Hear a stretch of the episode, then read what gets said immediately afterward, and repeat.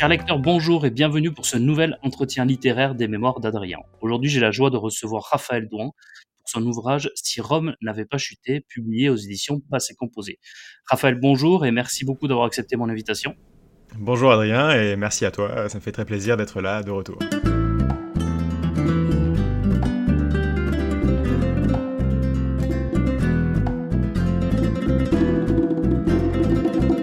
Tu étais euh, ici pour le tout premier épisode du podcast des, Mémoires d'Adrien. Nous avions parlé de Stendhal et d'intelligence artificielle, justement, euh, des liens entre l'intelligence artificielle et la littérature. Tu es ancien élève de l'école de maths supérieure et de l'INA, tu es agrégé de lettres classiques, et parmi les ouvrages que tu as déjà publiés, on trouve Quand Rome inventait le populisme en 2019 ou euh, Le rêve de l'assimilation déjà chez Passé Composé en 2021, ou encore Le siècle d'Auguste, un que sais-je, en 2021 euh, également. Et là, euh, je te reçois pour Si Rome n'avait pas chuté, euh, qui est un ouvrage euh, particulier parce que euh, alors tu t'intéresses beaucoup aux évolutions des progrès techniques, aux possibilités permises par l'intelligence artificielle générative, en fait d'en tirer le, plus grand profit. Et dans cet ouvrage, tu réalises un peu une, une uchronie euh, pour voir comment euh, ça se serait passé si l'Empire romain avait bénéficié euh, d'une révolution industrielle avant l'heure. La particularité de cet ouvrage, c'est que tu l'as écrit en partie avec l'intelligence artificielle, c'est-à-dire que tu es le chef d'orchestre du scénario et le chef d'orchestre de comment se construit l'ouvrage, mais euh, toute la partie texte et les illustrations sont réalisées par l'intelligence artificielle. Est-ce que jusque-là, euh, je n'ai pas dit de bêtises? C'est bon? Non, c'est exactement ça. En fait, c'est un livre qui parle de technologie euh, en utilisant de la technologie. sachant qu'il y a aussi une partie du livre où ce sont des commentaires que là j'ajoute à la production de la machine pour où j'écris sans aide de l'intelligence artificielle, justement pour essayer de d'analyser, de commenter, de prendre du recul sur ce qu'elle sur ce qu'elle produit, hmm. notamment d'un point de vue historique. Comment tu qualifierais cet ouvrage euh, Parce que beaucoup ont, dit euh, ouvrage historique, d'autres euh, ont dit bon, c'est pas vraiment un, ouvrage historique. J'ai vu passer pas mal de, commentaires sur Twitter à, l'époque de la sortie de, l'ouvrage. Toi, comment tu le qualifierais? C'est une bonne question parce que je m'étais pas vraiment posé la question mm. sous, ce, sous cet angle-là en fait. c'est un bon, c'est une uchronie, donc c'est pas un livre d'histoire au sens disons académique du terme. Mm. même si, encore une fois, comme il y a des parties où, enfin, la moitié du livre, en fait, ce sont des commentaires que j'ajoute à l'Uchronie et qui, eux, ont une vocation, euh, disons, euh, rigoureuse, ou en tout cas, il ne s'agit pas d'inventer, mais au contraire de voir ce qui, dans l'Uchronie, est euh, conforme ou pas à la vérité historique. Donc il y a des parties de ce livre qui appartiennent au livre d'histoire et d'autres parties qui appartiennent plutôt à, la fantaisie en fait en quelque sorte. Euh, et une partie enfin qui est, qui est plutôt là de l'ordre du livre expérimental, hmm. euh, puisque justement il s'agit d'utiliser une nouvelle technologie pour écrire et pour écrire des choses qui ne pouvaient pas être écrites auparavant. Et donc voilà, c'est un peu un mélange de trois, de trois inspirations, à la fois une sorte d'expérimentation, euh, un livre d'histoire et une uchronie euh, fantaisiste. Alors c'est marrant parce que dès la, dès la préface, tu fais un, un contre-pied au lecteur euh, parce que pour ceux, ceux qui l'ont lu euh, le, savent déjà, mais on trouve une première préface déjà qui est assez crédible, qui est intéressante, qui pourrait tout à fait être euh, n'importe quelle préface d'ouvrage historique. Et puis en fait, on tourne la page et puis on se rend compte que la préface avait entièrement été rédigée par l'intelligence artificielle. donc après, il y a une seconde préface rédigée cette fois-ci par toi. Donc le, le, livre démarre ainsi par un premier contre-pied, puis on se fait presque déjà avoir dès le début de l'ouvrage à se dire, bah en fait, oui, effectivement, c'est l'intelligence artificielle qui a été capable d'écrire ce premier texte euh, dans la préface, c'est intéressant parce que euh, tu abordes quand même les dangers de l'intelligence artificielle, les écueils, euh, pas forcément que du, positif, et donc tu t'interroges toi-même et tu interroges le lecteur sur ce que va permettre, ce que ne peut pas pour l'instant permettre l'intelligence artificielle, et également sur sur ta méthode. Donc j'aimerais bien qu'on y revienne juste rapidement sur sur cette préface. Tu dis quelque chose d'intéressant. Tu dis que c'est pas vraiment l'intelligence artificielle qui va remplacer les hommes, mais ce sont les hommes qui utilisent l'intelligence artificielle qui remplaceront les autres. Moi, je ne crois pas du tout que les robots vont euh, rendre obsolètes euh, les êtres humains, euh, ni qu'ils vont détruire l'humanité en se rebellant contre nous. Ça, ça, me paraît vraiment encore appartenir à la science-fiction, malgré les progrès de l'intelligence artificielle. Et je ne crois pas non plus qu'il y aura une, une sorte de, chômage universel dû à la progression de la technologie. de même que dans le passé, dans l'histoire économique, les précédentes innovations technologiques ont plutôt créé des emplois au total qu'elles n'en ont détruit. je pense que ce sera assez similaire avec les intelligences artificielles génératives comme celles qu'on voit aujourd'hui. simplement, effectivement, il y aura forcément aussi une sorte d'effet de mouvement un peu circulaire où il y a des gens qui vont perdre leur tâche, leur activité, et d'autres qui vont en gagner. Hmm. Donc la question c'est d'accompagner ce mouvement. Effectivement, je pense que les gens qui n'utiliseront pas à terme euh, l'intelligence artificielle bah, seront beaucoup moins productifs euh, sur le marché du travail, auront beaucoup moins euh, de, de, capacités, et donc forcément bah, se, verront passer devant par des gens qui l'utilisent. Mais en fait, je pense que tout le monde va l'utiliser à la fin, parce que ce sera intégré d'ailleurs dans les outils que nous utilisons déjà tous. Aujourd'hui, si vous voulez faire de la synthèse de texte, donc créer du texte avec de l'intelligence artificielle, vous devez passer par euh, ChatGPT ou un, système équivalent euh, ou un site équivalent. Mais euh, demain, je suis, c'est déjà en, cours de, production, ce sera intégré dans vos mails, dans Outlook, dans Gmail, dans Word bien sûr, dans le traitement de texte. Et donc en fait, tout le monde s'en servira un petit peu par euh, des outils classiques finalement. Euh, peut-être que dans Word, quand vous avez fini un paragraphe, il vous dira peut-être que vous pourriez ajouter ça ensuite, ou peut-être que vous pourriez euh, corriger ceci ou cela. Et peut-être que dans trois quarts des cas, vous direz non, moi je, voulais pas, je, veux garder ce que j'ai ce que j'ai fait. Mais peut-être que dans un quart des cas, au contraire, on se dira ah oui tiens c'est une bonne idée et puis on l'ajoutera. Et donc en fait je pense qu'à un moment, tout, travail en quelque sorte sera fait, enfin, notamment tout travail intellectuel, euh, sera fait au moins en partie avec l'aide d'une intelligence artificielle. Donc finalement, il y a peu de gens qui vont se faire euh, euh, complètement, enfin qui vont être complètement obsolètes parce que en fait tout le monde va l'utiliser d'une manière ou d'une autre. Après, il restera peut-être des, des, niches, notamment dans le domaine artistique, de gens qui, au contraire, veulent et revendiquent d'utiliser des techniques traditionnelles. un peu comme on a bien sûr des des, gens qui font euh, toujours des concerts en live, alors qu'on a les enregistrements, bon, il y a toujours un, charme particulier, ou toujours des gens qui dessinent ou qui peignent avec des, vraies peintures sur des vraies toiles, alors qu'on peut aussi peindre avec euh, Photoshop et avec des, euh, des, outils numériques. Donc tout ça restera, je pense que ça, il y aura toujours un attrait pour le, fait main, en quelque sorte. mais ce sera plutôt un travail de niche par rapport à l'essentiel de la production dans, dans l'ensemble de la société, qui sera fait avec l'assistance d'IA. Ensuite, l'autre chose, c'est que je pense que l'IA va, si elle remplace quelque chose, c'est elle remplace des tâches plutôt que des gens. Euh, donc elle va, voilà, en fait, on fait tous des activités qui sont euh, un peu répétitives ou qui sont un peu euh, mécaniques, même si c'est du travail intellectuel, et qui en fait peut être automatisé, peut être mécanisé donc. Euh, et où l'intelligence artificielle peut venir nous remplacer sur cette tâche. Ça ne veut pas dire qu'on est entièrement remplacé nous-mêmes, on aura toujours une valeur ajoutée, mais qu'on trouvera ailleurs, ou qu'on trouvera peut-être qu'il se resserrera sur ce qui était finalement le plus intéressant. Et euh, la seule, finalement, la surprise de, ce qu'on a aujourd'hui avec euh, ChatGPT et les autres modèles de langage, c'est qu'en fait, justement, l'écriture, une partie de la réflexion, c'est des tâches qu'on peut automatiser, alors qu'auparavant, ce n'était pas le cas du tout. Et on pensait pas que euh, euh, faire un dessin ou écrire une phrase, ça, pourrait être automatisé. en fait, si. Euh, ce qui ne veut pas dire, encore une fois, que toute production intellectuelle sera entièrement automatisée, qu'on est tous obsolètes. Simplement qu'une partie de cette tâche, en fait, on, peut la décomposer, disons, entre ce qui était automatisable et ce qui ne l'est pas. Et d'ailleurs, tu expliques euh, également dans, ta préface, euh, tu, prends, tu donnes un exemple sur les traductions et de comment aujourd'hui, en fait, l'intelligence artificielle arrive à traduire euh, correctement et de manière cohérente un texte, qui n'était pas forcément le cas il y a une dizaine d'années. On trouvait parfois des, des, traductions assez incohérentes et qui s'écartaient finalement du sens du texte. Et aujourd'hui, tu expliques à quel point, sur des petits détails peut-être dans, dans, la phrase, mais l'intelligence artificielle arrive à, en rassemblant toutes les informations dont elle dispose, à traduire de manière correcte. Donc, dans quelques années, on aura la possibilité de, lire n'importe quel texte traduit euh, presque de façon euh, instantanée. Ça c'est fascinant et je trouve que c'est un très bon exemple effectivement de la puissance de ces, de ces intelligences artificielles. En fait, euh, moi, je me souviens qu'il y a une dizaine d'années, quand je faisais mes études de latin et grec, mes professeurs me disaient que un ordinateur pourrait jamais traduire un texte, on parlait de latin à l'époque, mais ça marche pour toutes les, langues, euh, correctement, parce que euh, en fait la syntaxe et la grammaire, ce sont pas des, systèmes avec des règles qui fonctionnent en, vase clos en fait. Je prends, l'exemple dans le livre d'une phrase en anglais, euh, enfin phrase en français plutôt, qui est Nous avons offert un chien à Paul, point virgule, il a de beaux poils roux en français, enfin dans ce contexte-là, on sait nous intuitivement que il, dans Il a de beaux poils roux, renvoie forcément au chien et pas à Paul. Parce que beau poil roux, c'est quelque chose qu'on associe forcément à un chien et qu'on dit pas ça euh, d'un être humain euh, en général.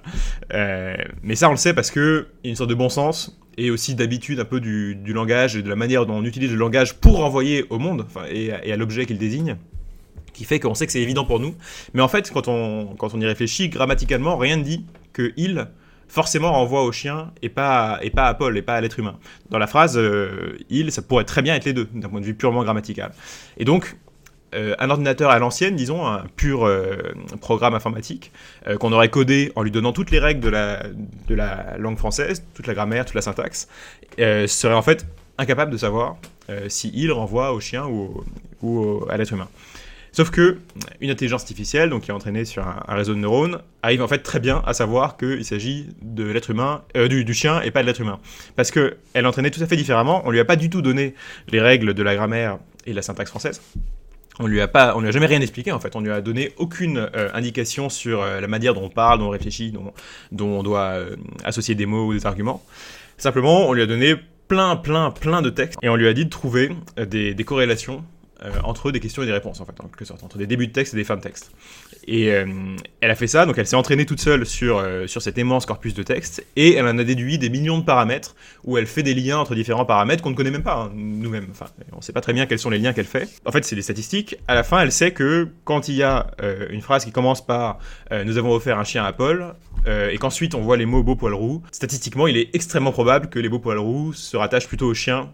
si elle traduit en anglais, elle va savoir qu'il faut dire « it » Euh, has euh, red hair et, euh, et, non pas he parce que it ça renvoie au chien et he à, à l'homme alors même qu'en français on fait pas la différence dans le pronom mais en anglais on le fait, donc c'est important. Et un ancien traducteur, un traducteur euh, d'il y a 10 ans, un traducteur automatique, je veux dire, un ordinateur, n'aurait pas su faire la différence, mais aujourd'hui, euh, on sait le faire. Et donc ça, ça change tout, effectivement, parce que euh, non seulement pour la traduction, ou comme tu le disais, on pourra avoir des traductions automatiques de tous les textes dans toutes les langues, et avec une très bonne fidélité, d'abord au sens et même au style peut-être de l'œuvre de originale, on pourra également, évidemment, avoir aussi de l'interprétariat, en fait, parce qu'on pourra parler en direct et avoir une transposition euh, instantané de ce qu'on dit dans une autre langue, ce qui veut dire que peut-être à terme on pourra vraiment parler avec n'importe qui partout sur Terre sans aucune difficulté. Au-delà de ça, au-delà de la traduction, bah, ça permet de des, d'avoir des textes, enfin des, des, machines qui font des textes cohérents, euh, qui peuvent avoir leurs failles parfois, mais enfin globalement qui, qui ont euh, une, vraie consistance interne, tout en étant nouveaux et, et, pas du simple plagiat ou du simple collage de textes préexistants. Alors, euh, un sujet que, que, tu abordes également dans, dans, ta préface, et je me souviens, euh, nous en avions parlé euh, lors de, l'entretien par écrit que j'avais fait avec toi pour ton, ton ouvrage sur, l'assimilation. nous avons parlé, je me souviens, de, l'uniformisation du monde de Stefan Zweig et, des dangers potentiels sur, sur l'assimilation, sur la possibilité de faire société. Là, c'est plutôt l'inverse aussi, un, danger presque à l'opposé, c'est-à-dire que tu expliques dans ta préface que l'IA va accroître la, diminution, la diminution pardon, de référentiels culturels communs, où chacun va avoir euh, sa possibilité de, de, culture, va pouvoir faire fabriquer son, son livre, euh, je sais pas, son film, etc.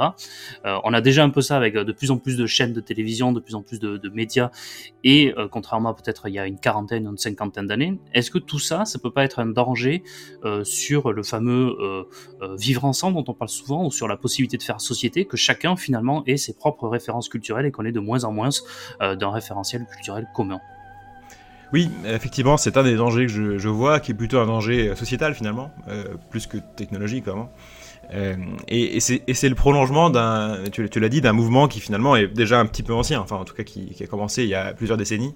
Euh, il fut un temps où il y avait une ou quelques, enfin quelques rares chaînes de télévision et où tout le monde regardait le même programme le soir des fois avec des chiffres euh, extraordinaires sur, euh, sur la, quantité de foyers qui regardaient la même chose au même moment euh, dans les années 50, 60. Et ensuite, on a vu effectivement la multiplication des chaînes de télévision qui faisait que chacun pouvait regarder un peu son programme.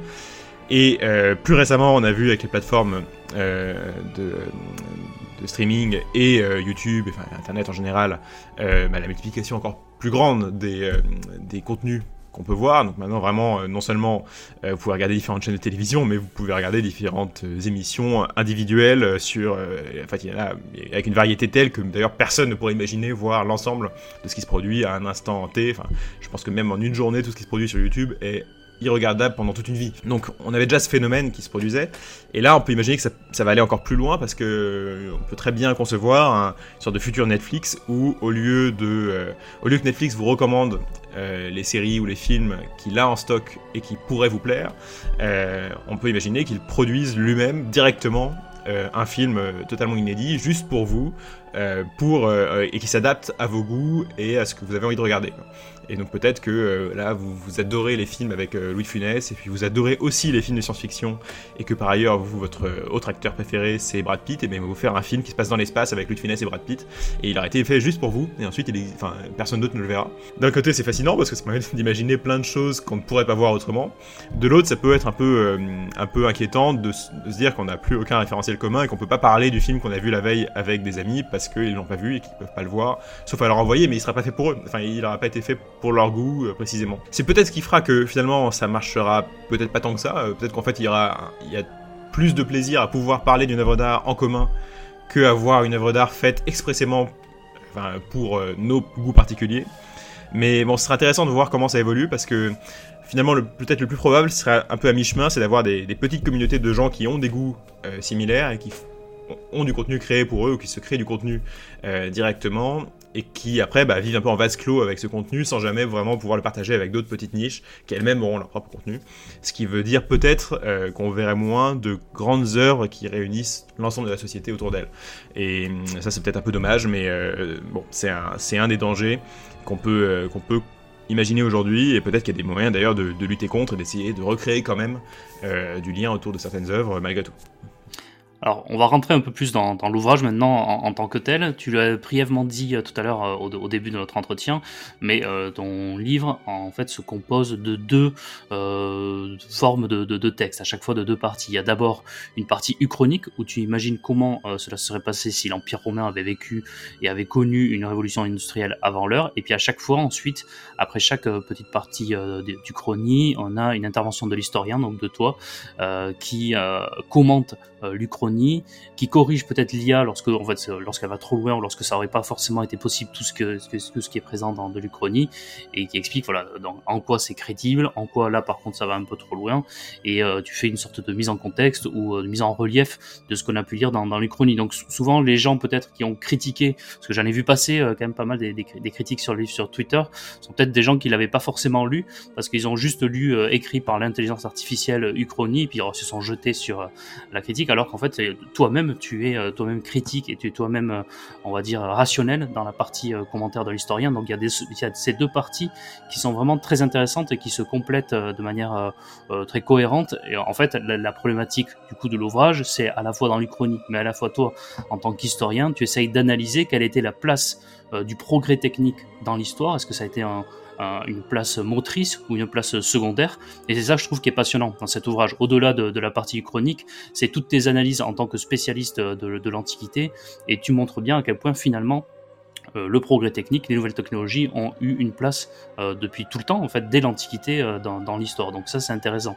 avant peut-être de rentrer dans le fond, peut-être est-ce que tu peux juste nous expliquer la méthode d'écriture, comment toi tu as pu être le chef d'orchestre et tu n'as pas laissé complètement la main à l'intelligence artificielle lors, de l'écriture, et puis aussi pourquoi, selon toi, l'Uchronie finalement était le genre le plus adapté euh, à un livre comme ça, écrit par l'intelligence artificielle sur euh, le progrès technique dans l'Antiquité. Hmm. Oui, alors tu as bien rappelé effectivement comment le livre se, se compose, et c'est pour ça que c'est drôle. Effectivement, il y avait quelques, il y a eu deux trois personnes qui se sont, euh, qui, qui, se sont élevées contre le principe du livre sur Twitter. Et à chaque fois, ils commençaient leur leur diatribe en disant, alors je n'ai pas lu le livre, mais euh, ce que je trouvais assez drôle. Et effectivement, en fait, d'ailleurs, ils ne pouvaient toute leur argumentation reposer sur une idée totalement erronée de ce qu'est le livre, en fait. Donc, euh, alors comment j'ai procédé? Euh, D'abord, quand j'ai eu l'idée de faire ce, livre, j'ai commencé par euh, demander à, l'IA. Alors, l'IA que j'ai utilisé à l'époque, c'était euh, GPT-3, qui était l'ancêtre de ChatGPT, puisque j'ai commencé à faire ça avant que ChatGPT ne, sorte. Et il y avait déjà moyen, en fait, d'utiliser la, version antérieure qui euh, d'ailleurs avait, avait certains avantages par rapport à ChatGPT, qui était qu'elle était moins euh, orientée pour, pour être un assistant et pour être euh, une sorte de robot conversationnel qui, est, voilà, qui répond à vos questions, etc. Et donc il était encore un peu plus conçu pour compléter un début de texte et pas juste pour répondre à une question de manière bienveillante. Et en fait, ça lui donnait un peu plus de marge de manœuvre euh, littéraire pour, euh, pour essayer de, pasticher ou de, ou de recréer ou d'inventer des textes euh, différents. Donc voilà, c'était GPT-3 et ce que j'ai fait, c'est j'ai commencé par lui demander des idées un peu en vrac de ce qui aurait pu se passer si Rome avait connu une révolution industrielle à l'époque de, de, Néron, parce qu'en fait, je voulais me baser sur un, un événement historique réel qui, que je trouve intéressant justement pour parler de technologie, qui est que euh, au 1er siècle après Jésus-Christ, il y a, euh, un, savant grec, Alexandrie, qui a effectivement inventé une machine à vapeur. Simplement, cette machine à vapeur, euh, qui s'appelle l'éolipile, ne fonctionnait pas suffisamment bien pour exercer un, vrai travail mécanique utile. Mais ça permettait de faire tourner une petite sphère sur elle-même grâce à l'action de la vapeur. Et c'était une sorte de gadget en fait pour les anciens. Mais donc, le, ce qui est drôle, c'est qu'ils aient eu le, concept de la machine à vapeur et qu'ils en aient fait un prototype. Euh, et, donc, j'ai voulu partir de là pour imaginer ce qui aurait pu se passer si, en changeant un tout petit peu la puissance en fait de la machine, euh, ils avaient construit quelque chose qui était plus proche de la machine de Watt, euh, de celle qui a effectivement enclenché la révolution industrielle, et de voir ensuite ce qui aurait pu en découler. Et donc, en partant de là, je demande à, l'intelligence artificielle d'imaginer, alors en vrac, différentes idées. Enfin, quand je dis différentes idées, c'est des centaines d'idées sur ce qui aurait pu se passer euh, pour l'Empire romain dans ces conditions. Ensuite, j'en ai sélectionné quelques-unes. Euh, et après, j'ai travaillé de manière assez itérative avec l'intelligence artificielle pour, pour essayer de créer un, plan euh, de, de, livres et d'histoires, en fait, à partir de, cet événement initial. Et, et donc, de lui demander d'organiser les événements, de, de, trouver des liens logiques les uns avec les autres. Et après, une fois que ce plan assez détaillé a été fait, de lui demander de commencer à, inventer euh, le canevas de chacune des parties, puis des sous-parties, enfin d'arriver euh, de manière très granulaire à la rédaction des paragraphes eux-mêmes. Ce qui veut dire à chaque fois en fait qu'il faut repartir de, de zéro en quelque sorte, parce que un des problèmes qu'ont les, les, modèles de langage euh, actuels, c'est qu'ils ont une, une, fenêtre de contexte, donc une, une, capacité de rédaction et de compréhension qui est assez étroite. On peut, lui, donner un certain nombre de mots en entrée, et il peut faire un certain nombre de mots en sortie, mais il peut pas pour l'instant produire un livre entier d'un coup. Euh, on ne peut pas demander, écris-moi un livre de 200 pages sur, et ça marche. On, ne peut faire que euh, quelques paragraphes au maximum, ce qui veut dire qu'à chaque fois, on ne peut pas non plus lui donner euh, un livre de 400 pages en entrée. Donc il faut à chaque fois synthétiser là où on en est et lui demander d'écrire soit donc d'avoir un plan assez court, soit de, faire paragraphe à paragraphe. Et à chaque fois, il faut retisser le lien avec ce qu'il y avait avant, ce qu'il y avait après. Ce qui demande donc beaucoup, beaucoup, beaucoup de, générations euh, différentes. Et surtout, un gros travail de tri après, euh, parce que euh, voilà, j'ai fait générer vraiment des milliers et des milliers de, de, passages, en fait. Et à partir de cela, j'en ai, ai, sélectionné ceux qui me, j'ai sélectionné ceux qui me paraissaient les plus intéressants et je les ai liés ensemble, ce qui veut dire aussi que j'ai fait un gros travail de, correction après pour à la fois euh, faire des transitions là où il en manquait, de, euh, supprimer certaines redondances, parce qu'il ne pouvait pas forcément savoir qu'il avait déjà dit ça dans une génération euh, antérieure, euh, pour aussi un peu assouplir certains points de style, même si globalement j'ai voulu garder l'esprit de la production de l'intelligence artificielle brute.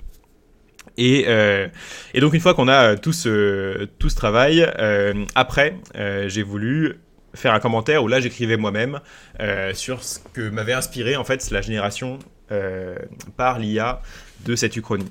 Et ce qui est intéressant, c'est que justement, en fait, tous les, morceaux de chapitres qui sont faits par euh, intelligence artificielle dans le livre servent d'abord finalement de, de, stimulant pour la réflexion qui suit.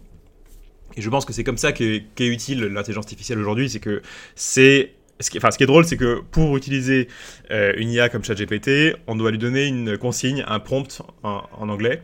Donc on doit lui donner une sorte de, stimulus pour, euh, pour, se, pour agir, enfin pour, euh, pour avoir quelque chose à dire. parce que l'IA ne veut rien par elle-même, enfin elle n'a pas d'idée, elle ne veut pas dire quelque chose comme ça si on ne lui demande pas. Il faut lui demander quelque chose. Euh, mais en fait, ce qui est drôle, c'est qu'inversement, et un peu en miroir, euh, ce que produit l'IA peut servir aussi de prompt euh, et de, de consigne et de stimulant pour nous pour écrire quelque chose d'autre ensuite. Et c'est vraiment comme ça que le livre est conçu en fait. à la fois pour le lecteur et pour, et pour moi et pour l'auteur, les parties réalisées par IA servent en fait de stimulant pour se dire ah oui tiens, est-ce que ça aurait pu se passer comme ça? Est-ce que c'est vraisemblable d'imaginer ça? Qu'est-ce qui aurait pu justifier une telle évolution? Et ensuite d'y réfléchir, cette fois-ci sans l'aide de l'IA, par rapport à, nos connaissances historiques et à aussi nos, nos, nos a priori sur la manière dont une société évolue et fonctionne. Tu, dis que l'IA euh, ne, veut rien euh, par, elle-même euh, d'elle seule, ce, que je, crois aussi.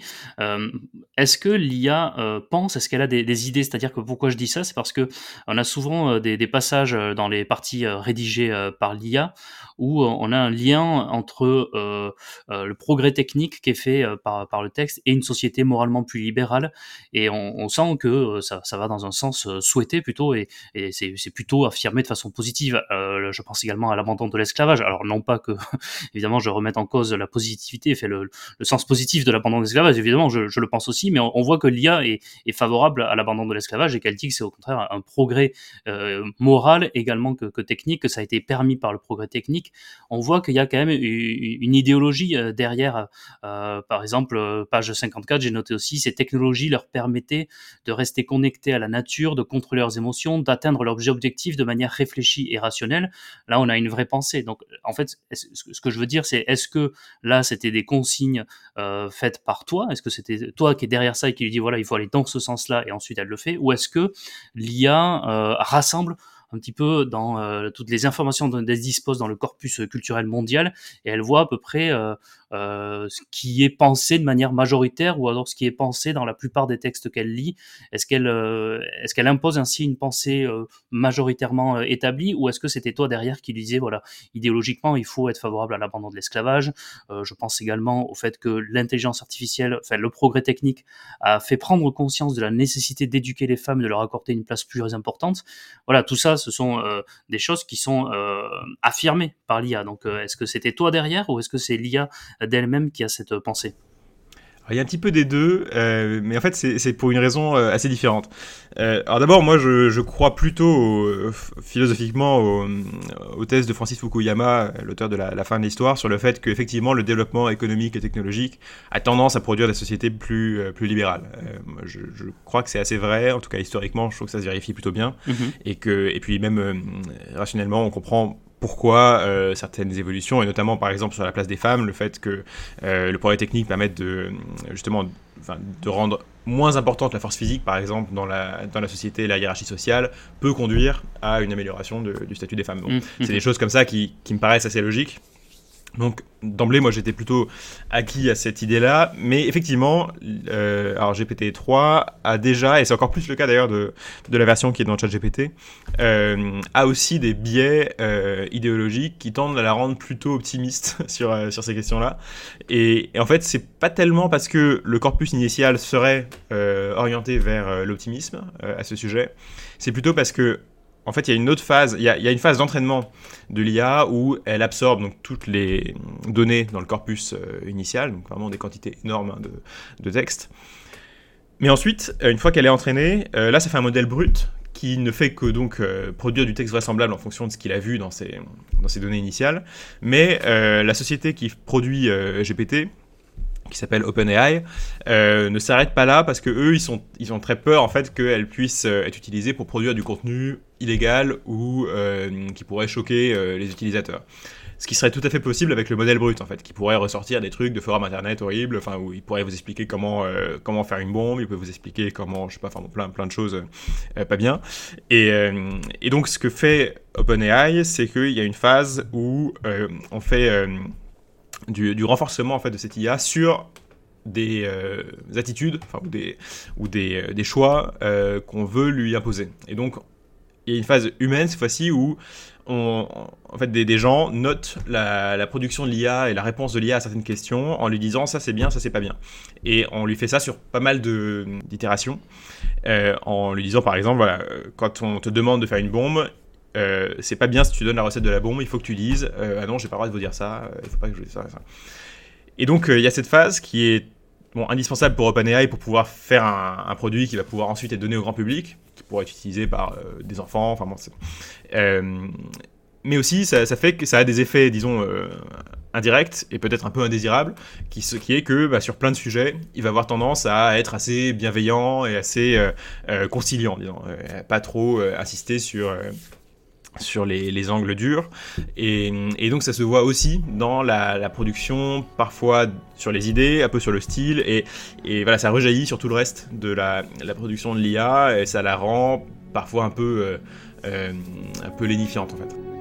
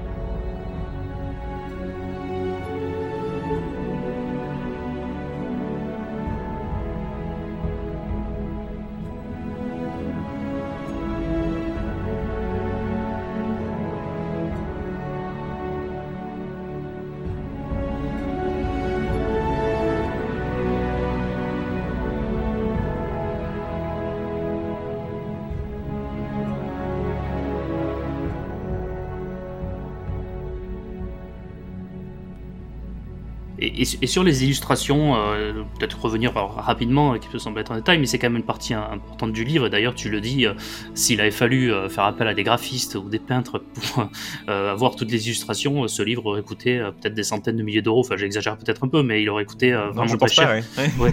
Et à quel niveau de détail tu as dû aller pour obtenir de telles illustrations? Et autre question sur, sur, les, sur les dessins, sur les photos, qui sont vraiment très belles. Je les refeuilleté là pendant qu'on parlait. Il y a vraiment de, de très belles illustrations, donc ça fait partie des, des atouts finalement du, livre. On voit de quoi est capable l'intelligence artificielle à ce niveau-là aussi.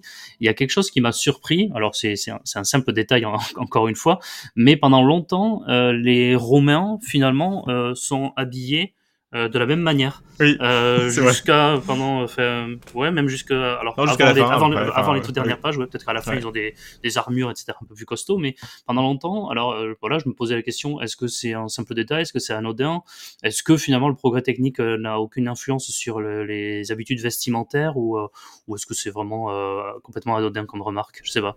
Mais non, c'est une très bonne remarque. je m'étais posé la question. Alors, en fait, la raison pour laquelle c'est comme ça dans le livre, c'est que je voulais qu'ils soient identifiables comme des romans en fait. Oui. Malgré la technologie, je trouvais ça drôle de pouvoir montrer quelqu'un qui utilise un ordinateur, mais qui est habillé avec une tunique euh, romaine. Mm. Donc c'était surtout d'un point de vue visuel, parce que sinon ça, ça pourrait devenir une photo de, quelqu'un qui utilise un ordinateur et rien ne dit qu'il est, qu'il est romain. Enfin, mm. Donc euh, je voulais, voilà, c'était surtout pour cette raison-là. Mais ensuite, comme tout se produit beaucoup plus vite dans l'Uchronie que dans la réalité, puisque donc il y a une révolution industrielle qui commence au 1er siècle et qu'ils vont sur la Lune au 5e siècle, en gros, ce serait une bonne question. Et bon, c'est difficile, on peut pas avoir de réponse, mais euh, il est possible que bah, l'évolution vestimentaire aille euh, moins vite euh, que le progrès technique. Et que finalement, par exemple, le port du, pantalon, c'est quelque chose qui est arrivé vers la fin de l'Empire romain, plutôt par des influences germaniques. parce qu'on ne portait pas de pantalon à Rome ou en Grèce, on en portait chez les barbares. Pour plusieurs raisons qu'on voit le, pantalon qui se, répand à, qui se à Rome, c'est par contact avec des populations germaniques qui s'installent dans l'Empire, mais aussi parce que euh, bah, les Romains eux-mêmes, euh, allant, euh, enfin, ayant étendu leur empire sur des, climats différents de celui de l'Italie, bah, se rendent compte que le pantalon c'est parfois utile. Quand on habite en Angleterre par exemple, ça, vaut le coup. Et, puis aussi parce que des fois, simplement la mode change et qu'on finit par se vouloir varier et qu'il y a des choses qui deviennent à la mode pour sans raison particulière.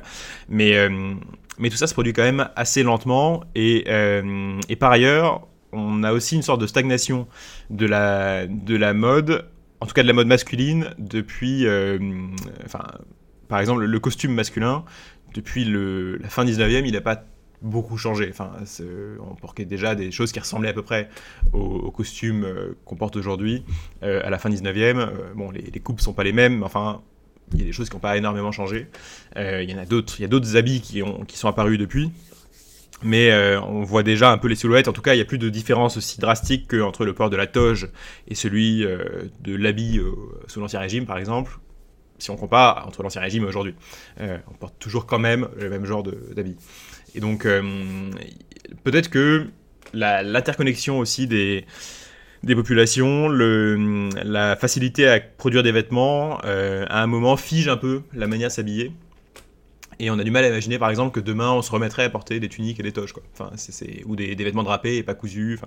Donc euh, voilà, je me disais, c'est pas totalement absurde d'imaginer qu'avec un progrès technologique fulgurant, bah, ça fige en quelque sorte euh, le, vêtement sur 2-3 siècles. Enfin, ça, me paraissait pas, pas, absurde. Mais bon, encore une fois, la première raison, c'était parce que je voulais que ce soit reconnaissable sur les illustrations. Je comprends bien, je comprends bien merci. Il y, a une notion très intéressante que, que tu abordes également dans ton ouvrage, c'est la notion d'imagination constituante euh, développée par, par Paul Venn et euh, qui est vraiment euh, très intéressante et qui permet d'expliquer également euh, beaucoup de l'ouvrage, également beaucoup sur l'évolution technologique à, travers les siècles. Que tu pourrais revenir sur cette notion développée par Paul Venn, qui est l'un des spécialistes également de, l'Antiquité romaine, et qui explique que parfois, en fait, à, certains moments, ils étaient vraiment pas très loin de grands projets techniques, mais parce qu'ils n'imaginaient peut-être pas possible une telle évolution, finalement, ils n'allaient pas jusqu'au bout du progrès.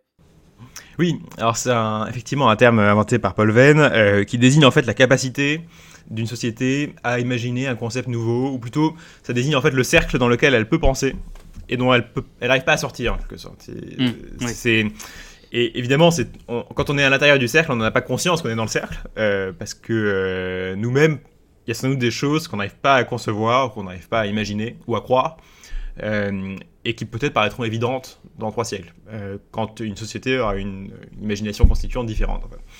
Euh, le meilleur exemple de ça, c'est probablement l'esclavage, dont on parlait tout à l'heure. Mm. Aristote, philosophe, parle d'esclavage, n'envisage pas que une société puisse un jour se passer de l'esclavage et qu'on puisse euh, l'abolir. Et en fait, personne dans l'Antiquité, euh, à part deux trois allusions qui en plus même, sont même pas vraiment dans cette optique-là, imagine une société où l'esclavage a disparu. pour eux, l'esclavage ça fait partie de la nature humaine. En fait, enfin, c'est comme ça. Il y a des esclaves et ça se remet pas en question, comme on remet pas en question le fait qu'il y ait la lune et le soleil.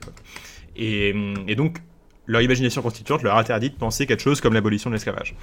Ce qui est intéressant d'ailleurs, c'est que ça a duré très longtemps, puisqu'en fait, il n'y a pas eu vraiment en Europe euh, de moment où on a aboli l'esclavage. C'est juste que les, esclaves, euh, les serwi en, latin, sont devenus progressivement ce qu'on appelle les serfs euh, au Moyen Âge, et c'est juste que leurs conditions de travail et de relation avec leur maître avaient un peu changé avec le temps, et au fur et à mesure, après, on a fini avec le servage, mais quand ils ont aboli le servage, en fait, ils ne s'imaginaient pas qu'ils étaient en train d'abolir l'esclavage antique. Enfin, c'était déjà plus la même chose.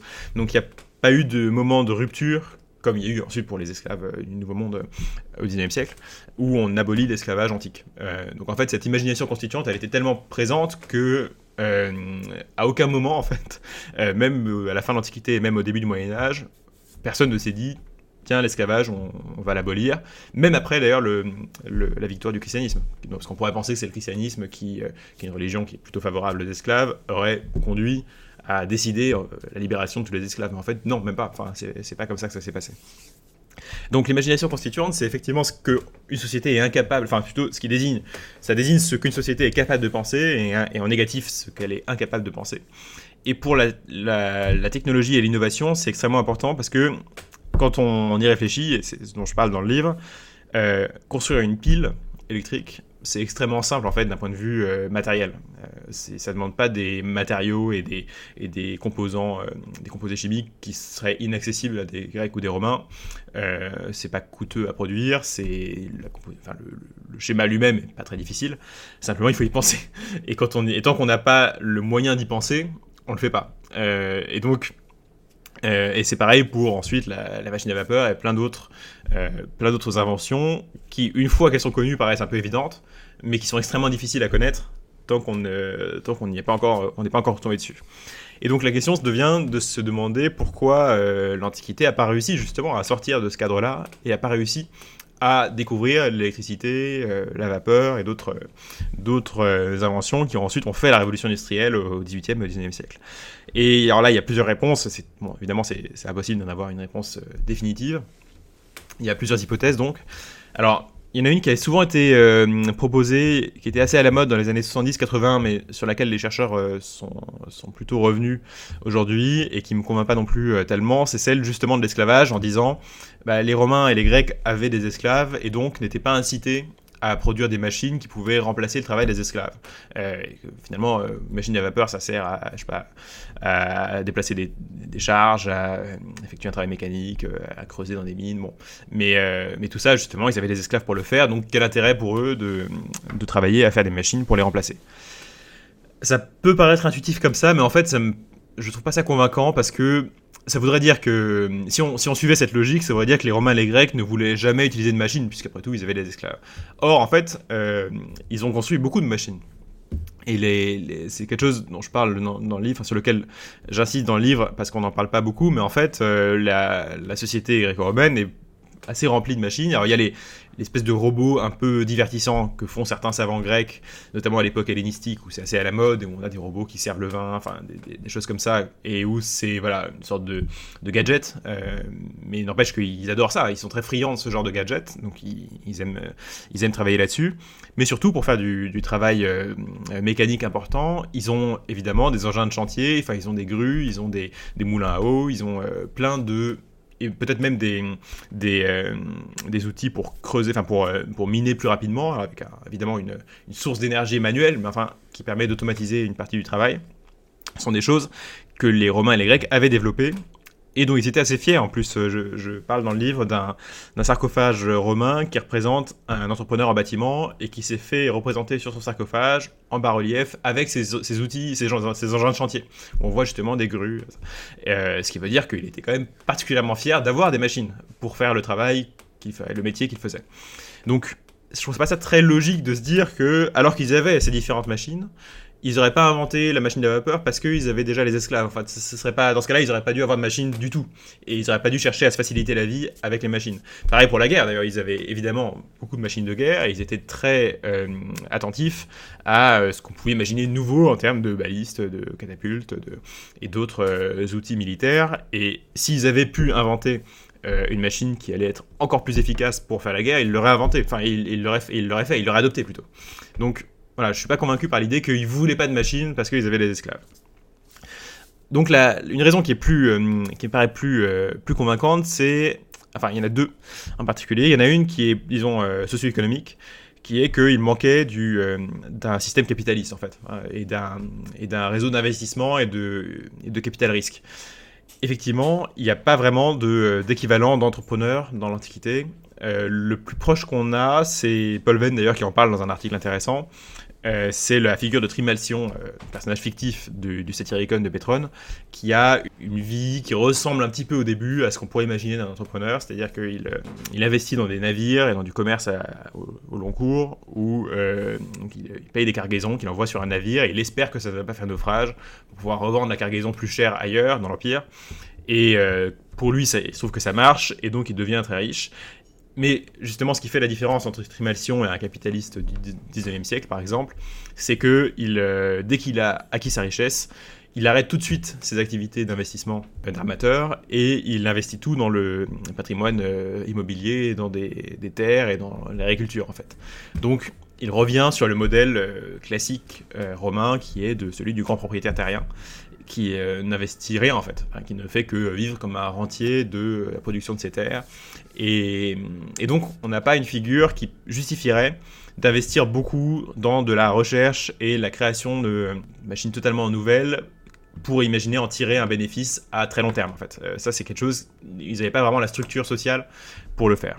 Non, tu, tu, tu, dis même dans ton ouvrage qu'il y avait deux choses qui bloquaient également euh, la, possibilité de progrès technique. C'est dans la méfiance peut-être des politiques envers euh, envers les chercheurs, etc. Parce qu'il n'y avait pas de, de, système de transmission politique et peut-être une méfiance trop grande de quelqu'un qui pourrait devenir peut-être trop important avec euh, l'avancée technologique. Et deux, le snobisme également, une partie de la philosophie, utilisée de Platon et de ses successeurs.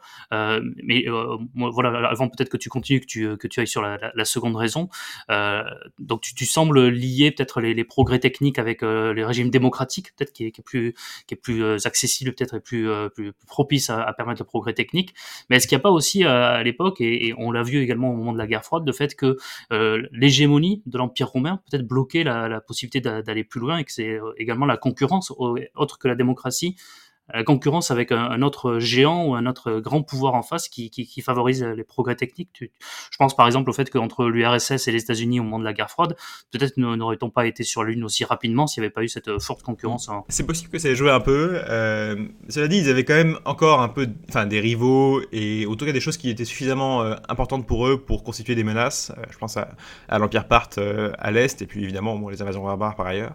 Donc c'est des choses qui auraient pu les inciter à innover un peu plus d'un point de vue militaire en tout cas. Et par ailleurs, l'Empire lui-même, comme il est constitué de cités assez indépendantes en fait, chacune a eu intérêt de toute façon à être en concurrence avec les autres et essayer de... Donc bon, il restait tout de même de la marge pour avoir de la, concurrence et de l'émulation à l'intérieur de l'Empire. Mais, mais effectivement, ça a peut-être joué. Ça se trouve, s'il y avait eu un, une sorte d'autre empire équivalent à l'Empire romain juste à ses frontières et euh, en permanence euh, en rivalité avec lui, ça aurait peut-être euh, joué un peu plus. Et, donc, effectivement, la deuxième raison, tu en as parlé, c'est une raison plus philosophique ou plus culturelle, qui est que la figure que j'appelle dans le livre de l'ingénieur, mais en fait, je désignais par là celle de quelqu'un qui est à la fois euh, un savant sur le plan théorique, donc qui connaît la mathématique, la physique, euh, la géométrie, etc. Et qui s'intéresse aussi, euh, enfin, qui travaille à l'application pratique de ces connaissances théoriques dans le vrai monde. c'est quelque chose qui, en fait, n'existe pas beaucoup dans l'Antiquité. Et je pense principalement parce qu'elle a été, c'est une figure qui a été méprisée dès l'origine par, par une figure aussi influente que Platon. Alors c'est sans doute pas le seul, mais enfin, il a, je pense qu'il a eu un poids assez important là-dedans où euh, il avait plus tard nous dit par exemple qu'il s'était insurgé contre euh, des, géomètres et des savants euh, de son époque qui essayaient par exemple de construire des planeurs, enfin des, des machines nouvelles à partir de leur connaissance de la géométrie, en leur disant non la géométrie euh, et les mathématiques, ce sont des, choses, ça, appartient au monde des idées, ce sont des choses qui sont trop nobles pour être euh, euh, perverties en une application pratique, parce que faire des machines, construire des choses de ses mains, c'est un travail d'esclave, justement. c'est un travail bas et grossier. Et c'est une mentalité qui a perduré très longtemps. On la retrouve chez Sénèque, qui dit aussi, qui n'est pas spécialement contre le progrès technique. Enfin, il, ne dit pas qu'il ne faut pas utiliser euh, les, machines et les connaissances, euh, enfin, ou le, confort qu'apporte la, civilisation et les, progrès techniques. Mais il dit bien que c'est pas un travail d'honnête homme de travailler là-dedans. En fait, que quand on est euh, quelqu'un de bien, on ne cherche pas à faire des machines ou à améliorer les connaissances techniques d'une société. On se contente de réfléchir d'un point de vue purement abstrait. Et, donc, c'est forcément, c'est une mentalité qui n'incite pas à avoir une révolution industrielle, parce que même si on découvre des... Euh, enfin, d'abord, on a plus de mal à découvrir des, nouveautés euh, quand on n'utilise pas d'application pratique, parce qu'en fait, le progrès de la science, c'est aussi un, aller-retour permanent entre euh, l'empirique, le pratique, et la, la théorie.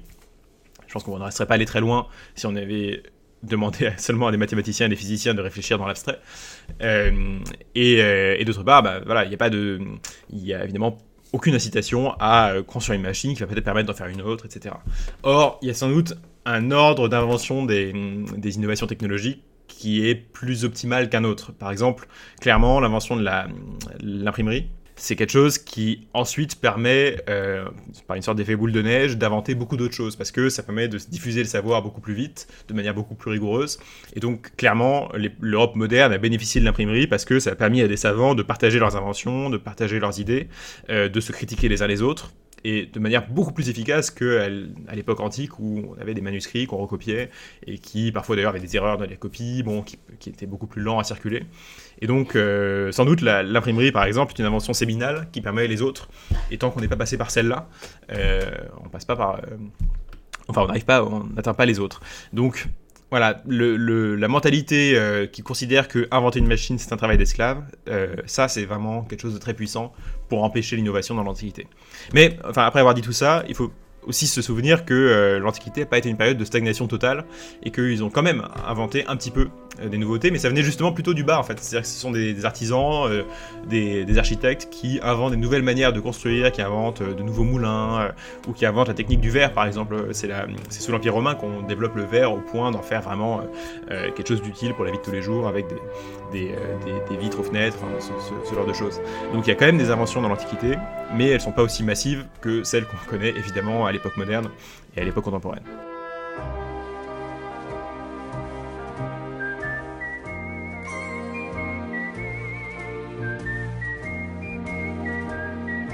笑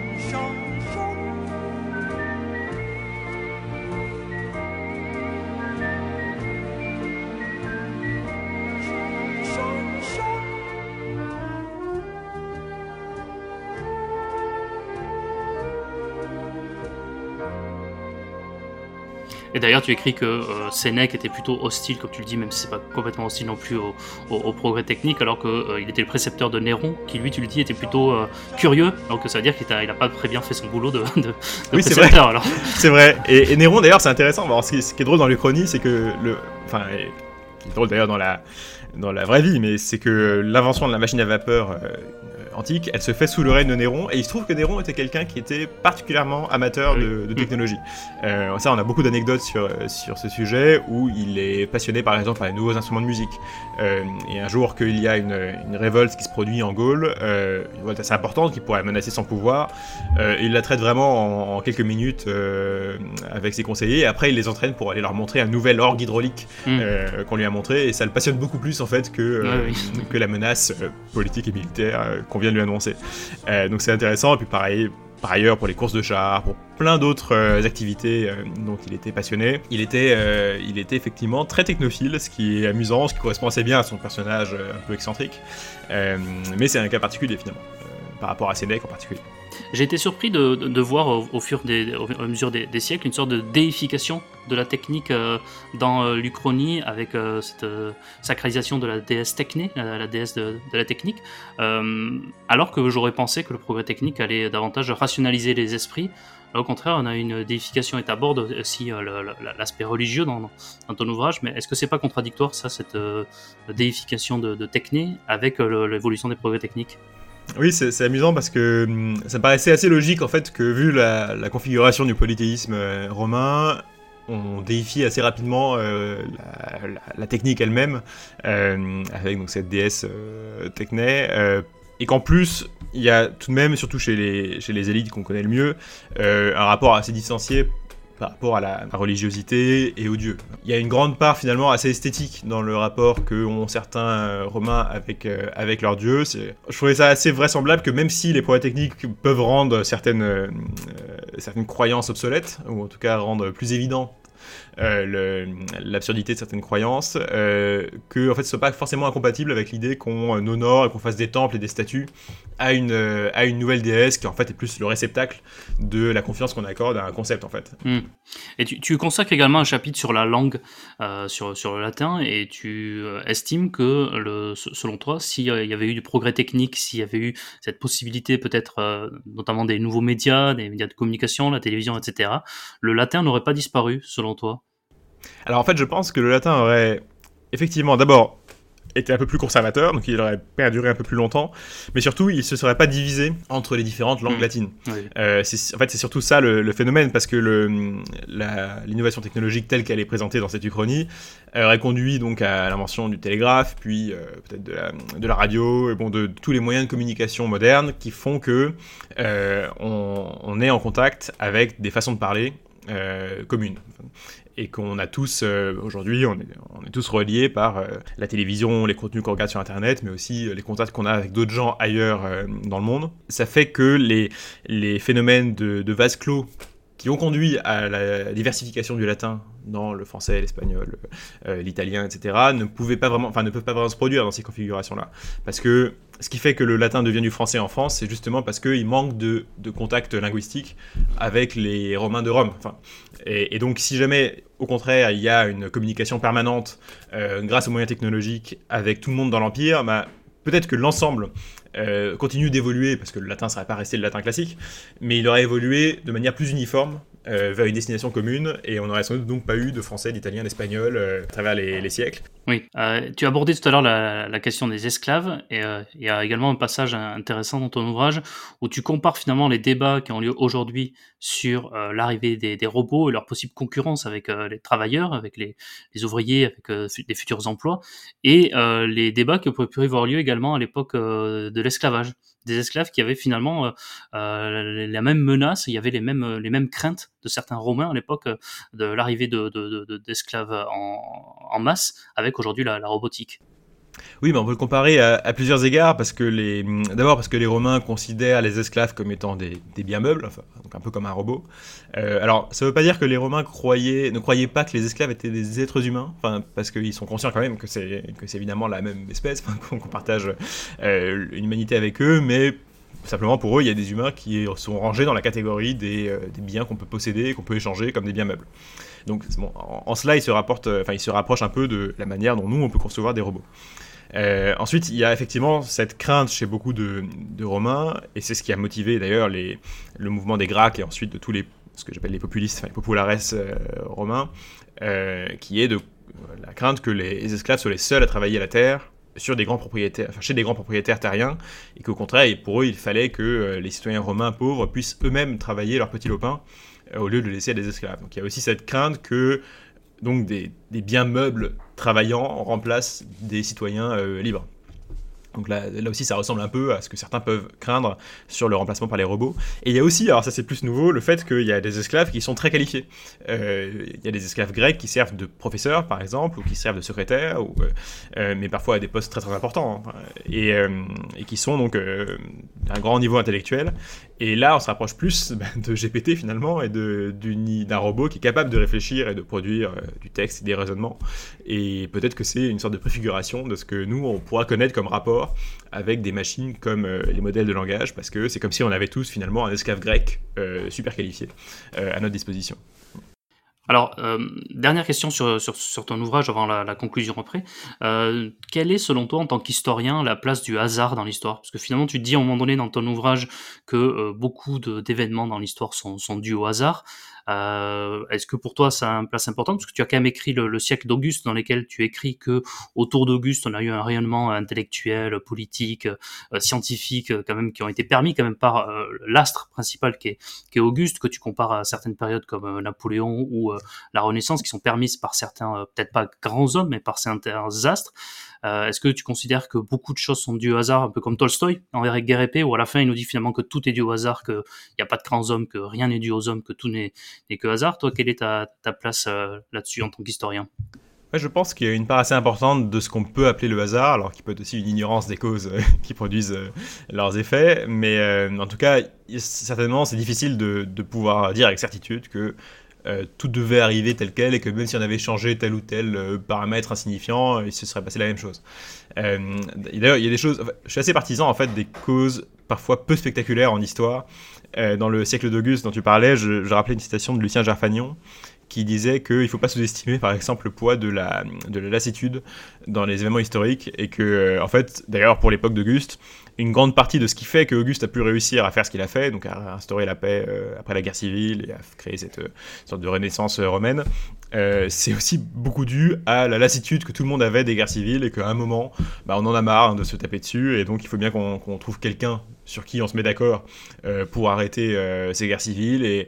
Et peut-être que si Auguste était arrivé 20 ans auparavant, s'il était né 20 ans auparavant, euh, il n'aurait pas du tout réussi à faire ce qu'il a fait. Et donc c'est bon, pas tout à fait du hasard, mais il est né, enfin il, il est arrivé au bon moment et peut-être que ça devait se produire comme ça. Mais en tout cas, le, le, les causes disons un peu mineures comme ça, comme la pure lassitude, euh, sont assez importantes en histoire et je pense aussi que euh, si voilà, on avait changé tel petit paramètre dans l'Antiquité, il aurait pu se produire des choses très différentes après. Donc je crois assez à, l'effet papillon de ce point de vue-là.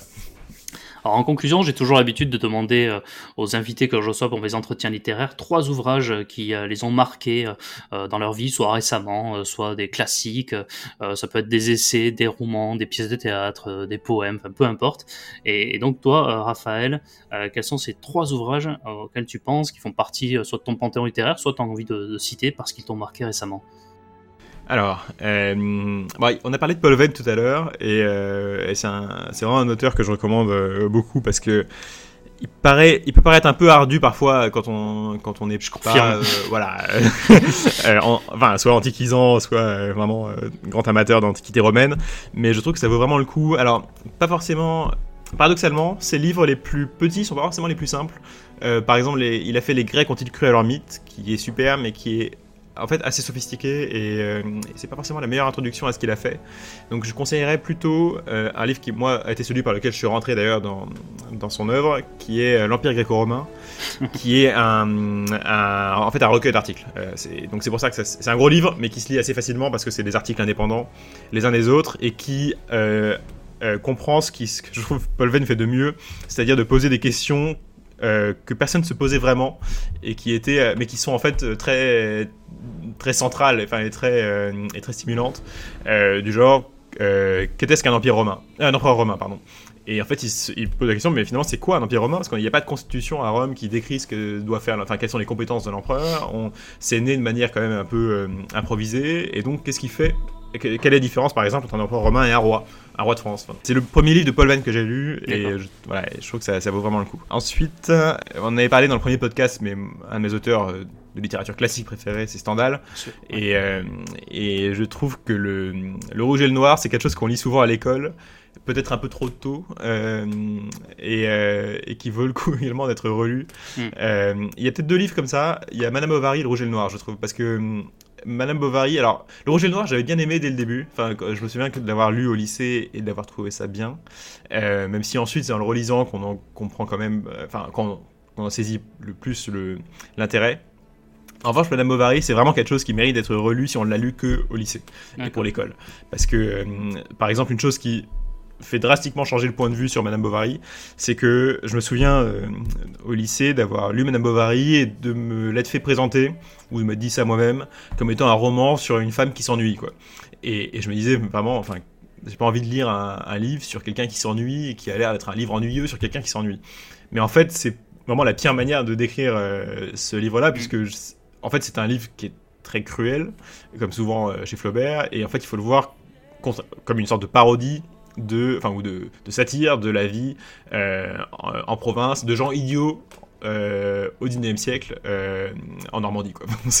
et, que en fait il est très cruel avec son personnage principal par certains aspects il y a aussi une sorte d'attachement et d'affection de Flaubert pour son personnage mais enfin globalement il est cruel avec tous les personnages de Madame Bovary et quand on s'en rend compte enfin quand on est conscient de ça et qu'on voit qu'en fait on est censé se moquer des personnages plus que de s'ennuyer avec eux et bah tout d'un coup le roman devient beaucoup beaucoup euh, plus intéressant. Et par ailleurs, le fait qu'on sache ça permet aussi de mieux goûter euh, les parties qui sont plus purement poétiques euh, et, la qualité de, l'écriture de Flaubert. Mais donc voilà, je, pense que c'est deux romans qui méritent vraiment d'être relus si on les a lus, comme c'est souvent le cas, que pour faire plaisir à un professeur à l'école. Et donc voilà deux, deux livres de plus à lire, donc ça fait trois, je crois. Parfait. Merci beaucoup Raphaël encore une fois d'être venu sur mon podcast pour la deuxième fois. Donc, euh, Merci à toi. Jamais 203, donc peut-être que a un autre ouvrage sera à l'horizon, on retrouvera sur, sur le podcast. Donc euh, je rappelle qu'il est paru chez Passé Composé en mai 2023, mais il est encore facilement trouvable en librairie. Si Rome n'avait pas chuté, donc de Raphaël Douan aux éditions Passé Composé. Donc merci encore euh, Raphaël. Merci encore, j'étais ravi d'être là. Prenez soin de vous, lisez des livres et puis à très bientôt pour un nouvel épisode des Mémoires d'Adrien. Au revoir.